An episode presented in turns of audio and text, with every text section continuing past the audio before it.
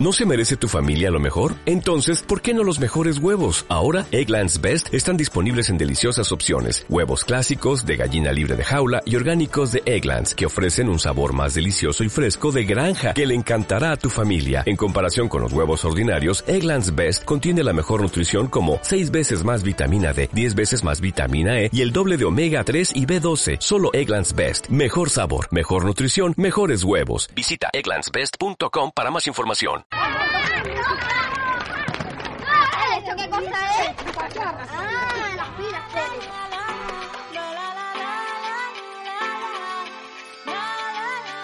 La tierra es de quien la sangra, y todos caben bajo las uvas del sol. Esto será un carro de amor para todas las criaturas. O hay mundo para todos, o no hay mundo para nadie. Estas frases son parte de un poema dedicado a Palestina que escribió Julio Huasi en 1981. Lo escribió desde el exilio en plena dictadura argentina, desde una realidad distinta a la de Palestina, claro, por el famoso Oriente Occidente, pero por otra parte desde una situación tan parecida a la de tantos palestines que no pueden volver a su tierra o que tienen que dejarla. Y nos parecía una linda forma de comenzar esta columna en la que vamos a estar hablando de la situación de Palestina y de por qué es tan importante nuestro compromiso desde la cultura. La columna de Aucaché para Radionauta.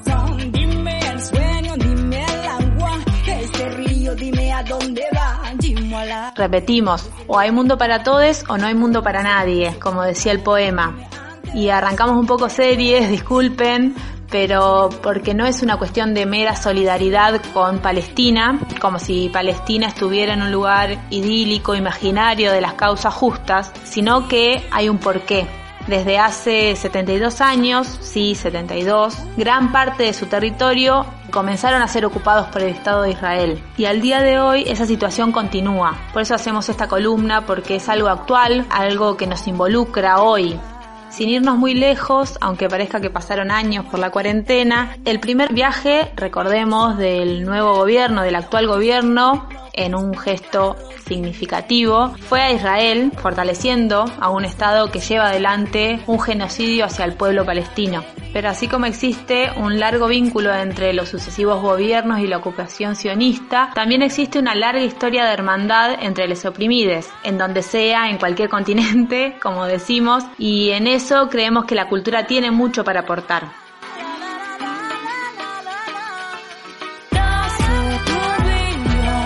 Pero antes de avanzar en esto, nos parece importante revisar los prejuicios con que vemos todo lo que tenga que ver con Medio Oriente y vamos a charlar con Carolina Braco, doctora en cultura árabe y hebrea, sobre qué es el orientalismo.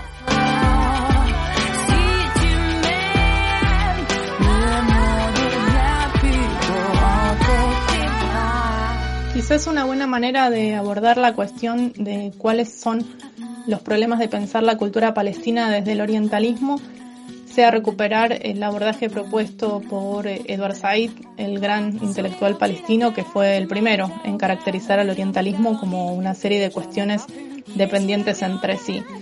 Said decía que eh, el orientalismo es un modo de relacionarse con Oriente basado en el lugar particular que Oriente ocupa en la experiencia de Europa y ahora podríamos agregar también de, Estados Unidos de un tiempo a esta parte. es un estilo de pensamiento que se basa en esta distinción entre Oriente y Occidente, donde Oriente ocupa siempre un lugar eh, subordinado. Entonces lo tenemos que pensar como un discurso que pretende y en gran medida ha logrado dominar, reestructurar y tener autoridad sobre Oriente. Este modo de pensar, si bien se comenzó a formar eh, desde el siglo XVIII, se fue instalando y haciendo hegemónico a través de productos culturales, a través de la academia y de los medios de comunicación, donde se continúa proyectando una imagen imaginaria, podríamos decir, de Oriente, que sirve para los intereses occidentales. En el caso de la cultura palestina, eh, esto se ve de manera muy clara porque además, eh, sin dudas, el terreno de la cultura está íntimamente ligado a cuestiones ligadas a la identidad. Por lo tanto, es un terreno de disputa constante. Por eso creo que es fundamental deshacernos de estas imágenes eh, orientalistas que en muchos casos son esencialistas, e incluso románticas que se tiene sobre Palestina y su cultura y que además invisibiliza el movimiento más dinámico y diverso que se da en sus diferentes manifestaciones eh, en geografías y realidades diversas, como es la Palestina histórica o eh, los territorios ocupados, los campamentos de refugiados o en la diáspora. Si bien en la década del 60 y 70 tenemos múltiples ejemplos de intercambios generados por plataformas como la Tricontinental o los encuentros de cine del tercer mundo con expresiones como la película Palestina otro Vietnam de Denti Giannoni o el relato de la Revolución Palestina de Rodolfo Walsh, luego se fueron perdiendo estos contactos directos y también se fue perdiendo el conocimiento de la cultura palestina en general, ya que eh, de un tiempo a esta parte ha estado atravesado por este recuerdo romántico pero irreal o directamente reemplazado por construcciones neo-orientalistas que se hacen desde Europa y Estados Unidos y que presenta a los valores occidentales y a la civilización occidental en general como, como superior a las otras culturas y que además se presenta como un obstáculo para los intercambios y diálogos directos entre Palestina y nuestros territorios. Afortunadamente, en la última década podemos decir que se han incrementado la comunicación y el intercambio de experiencias entre ambas regiones, facilitada por las redes sociales y también por las redes de artistas de diferentes disciplinas que seguramente den lugar a una nueva forma de solidaridad transnacional en el futuro.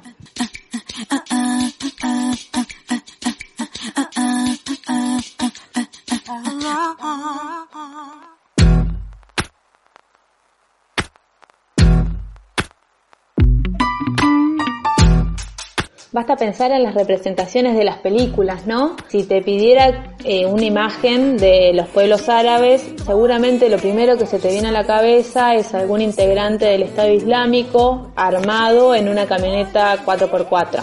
Nada nos dicen de quién hace las armas o quién las vende, y es que justamente toda esta catarata cultural mainstream invisibiliza los diversos procesos que se desarrollan en Medio Oriente. Nada nos dicen de que existen organizaciones de milicias compuestas por mujeres en el Kurdistán y mucho menos nos muestran a las mujeres palestinas poniéndose frente a las líneas armadas de sus opresores, desafiándolos con el baile, poniéndole el cuerpo a su frase típica que les caracteriza, existimos porque resistimos.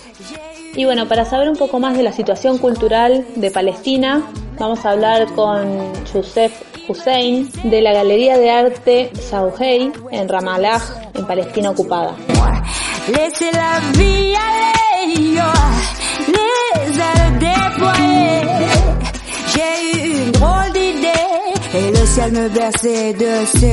Mi nombre es Youssef, soy palestino nacido en Chile, actualmente director de Zawiya Gallery, una galería de arte en la ciudad de Ramallah, en Palestina.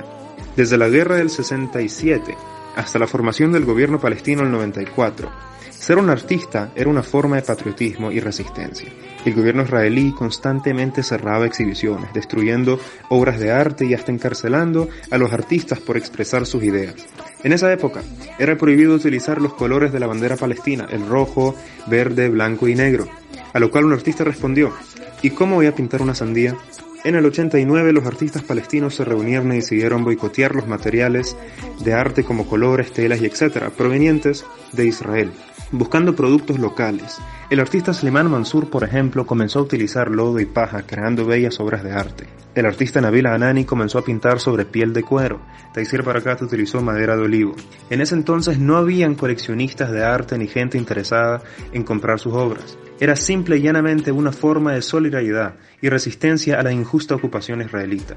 En Ramallo nuestra actual exhibición titula Un mar sin playa, por el artista Taisir Barakat, proveniente de la Franja de Gaza que habla sobre la dura trayectoria y que toman los refugiados en busca de una vida mejor. Definitivamente, el arte y la causa palestina van mano a mano, expresando la realidad y sentimientos de su pueblo, tocando temas sobre política, identidad, tradición y cultura. Zabe Gallery se dedica exclusivamente a exhibir obras de arte palestinas, local e internacionalmente, participando frecuentemente en ferias de arte internacionales. También Zavi Gallery constantemente le da oportunidad a artistas jóvenes de expresar sus ideas y exhibir sus obras, no solamente en Palestina, sino también en grandes ferias en el extranjero.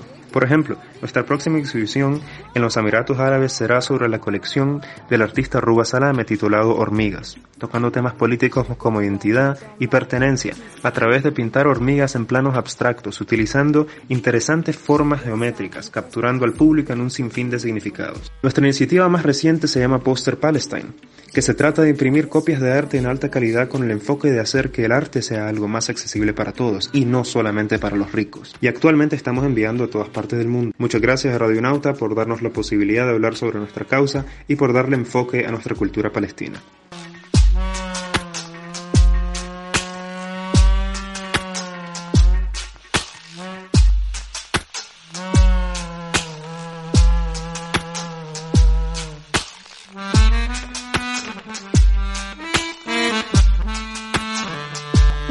Tiene un lugar central en la resistencia de un pueblo.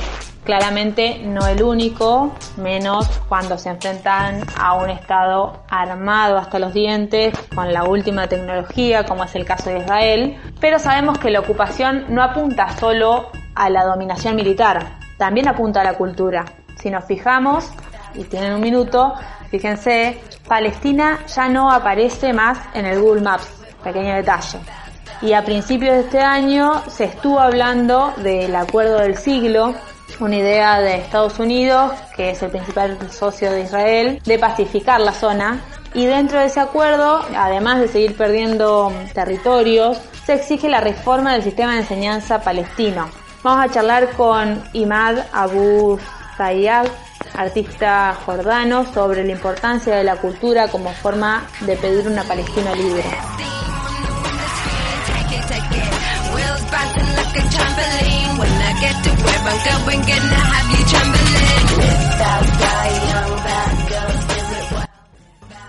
Hello from Jordan. Thank you for uh, Radio Nauta Hola desde for Jordania. giving me this space Gracias a time. Radio Nauta por darme este espacio para hablar sobre este tema. Sabemos que los escritores, músicos, cantantes y todos los artistas están representando la voz estratégica de la nación, que expresan la identidad, la historia y la memoria, que son iniciadores de varios temas a través de sus especificidades y que los artistas palestines han estado involucrados en esta lucha desde su concepción. Ellos tienen una clara impronta y fueron capaces de poner a Palestina en un lugar destacado en el mapa. Sin estas culturas combinadas, el caso de Palestina se hubiera perdido. Es por eso que tenemos, debemos continuar y establecer una cultura nacional auténtica y ayudar a los artistas en todos los campos. Tenemos que apoyar especialmente a aquellos que viven fuera del territorio donde nacieron. Por lo tanto, lo más importante de la cultura es que consolida la identidad nacional y mantiene sus raíces profundamente arraigadas. Por otro lado, adopta una generación consciente capaz de resistir y debatir científicamente. Y por último, hace que la sociedad palestina priorice la liberación de su territorio, aunque tarde tiempo.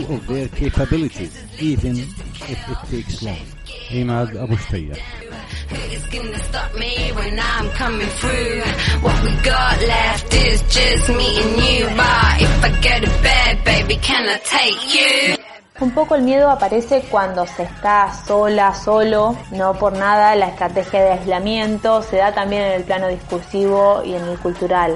Hay un constante intento, intencionado claramente, del Estado de Israel de asimilar cualquier crítica a su doctrina colonialista con una crítica a todo lo judío o a lo semita. Claramente es una forma de evitar que se lo critique y aislar más al pueblo palestino. Si bien acá entramos como en una vorágine de términos y cosas que se podrían charlar bastante, por lo menos queremos aclarar que lo que se denomina sionismo es lo que terminó centrándose en establecer una política segregacionista y colonialista en Palestina mediante el tipo de Estado que acabó siendo el Estado de Israel. Por otro lado, los judíos no se restringe a los sionistas, ni siquiera a los israelíes, sino que son todas las personas que profesan una religión específica, recrean una cultura particular o hablan una lengua determinada. Y más aún, semitas no son solamente los judíos, sino una variedad de pueblos con orígenes en Medio Oriente. Y te preguntarás qué tenemos que ver nosotros en todo esto. Pero sí, este año el Estado argentino adhirió a la reforma del concepto de antisemita que propuso el Estado de Israel, que busca justamente esto, de confundir estas tres cosas, para que cualquier crítica a su política expansionista sea vista como antisemitismo o judeo-odio. Entonces la pregunta es, ¿qué hacemos con esto? ¿Y por qué apoyar la causa palestina desde Argentina? Por eso vamos a preguntárselo, a charlar con Maya Gatas Vargas, integrante del colectivo cultural Palestina Monamur de Bariloche.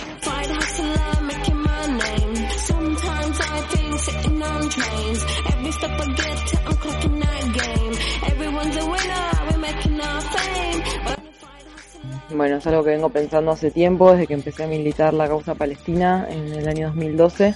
primer gesto de militancia fue mm, hacer un ciclo de cine con dos compas, porque sentíamos que en primera instancia había mucho desconocimiento sobre el tema en Argentina. La comunidad es muy pequeña en, en nuestro país, somos pocos los descendientes o al menos los, reconocidos, y nos parecía que en primera instancia era muy importante como instalar el tema en las calles, entre los amigos, entre lo que se pueda. Mi militancia a raíz de eso también fue cobrando cada vez más una matriz más artística, digamos. En 2015 fundé un grupo de rap y artes visuales que se llama Palestina Mon Amour. Y bueno, ahí clavamos bandera claramente con el nombre, con la importancia de que esté la palabra Palestina. Y también lo que pensábamos era usar Palestina como una metáfora porque nos parece que condensa como la mayoría de las problemáticas que tenemos como entre Oriente y Occidente, especialmente digamos con las dinámicas que toma el capitalismo colonial. Bueno, para eso hicimos una, un álbum de música varios temas que todas las letras estaban inspiradas en distintas como problemáticas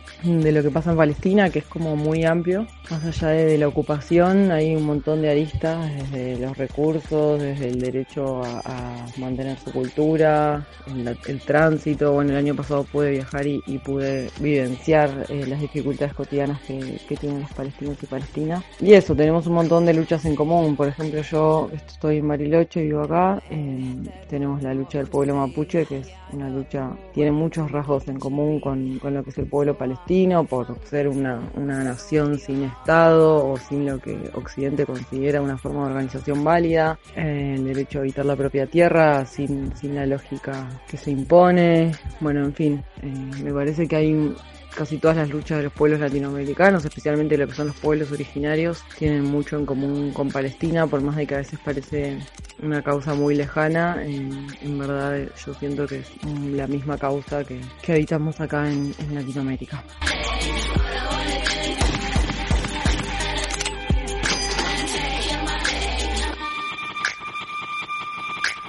Empezamos con el exilio de la última dictadura y terminamos hablando del pueblo mapuche. Palestina es para nosotros un poco esa fuerza de quienes no se dan por vencidos a pesar de lo grande del opresor. Y claramente hay algo de Palestina en nuestra Via Yala. Un paso hacia adelante. Con la música de Soa y Mía. Tan lejos dos pasos y ya te olvidé. Tres pasos ya son hacia el este, el sur, el oeste. Tres pasos creo mucho me parece. ¿Y cuando volverá? Je ne reviendrai pas. Je suis si loin déjà.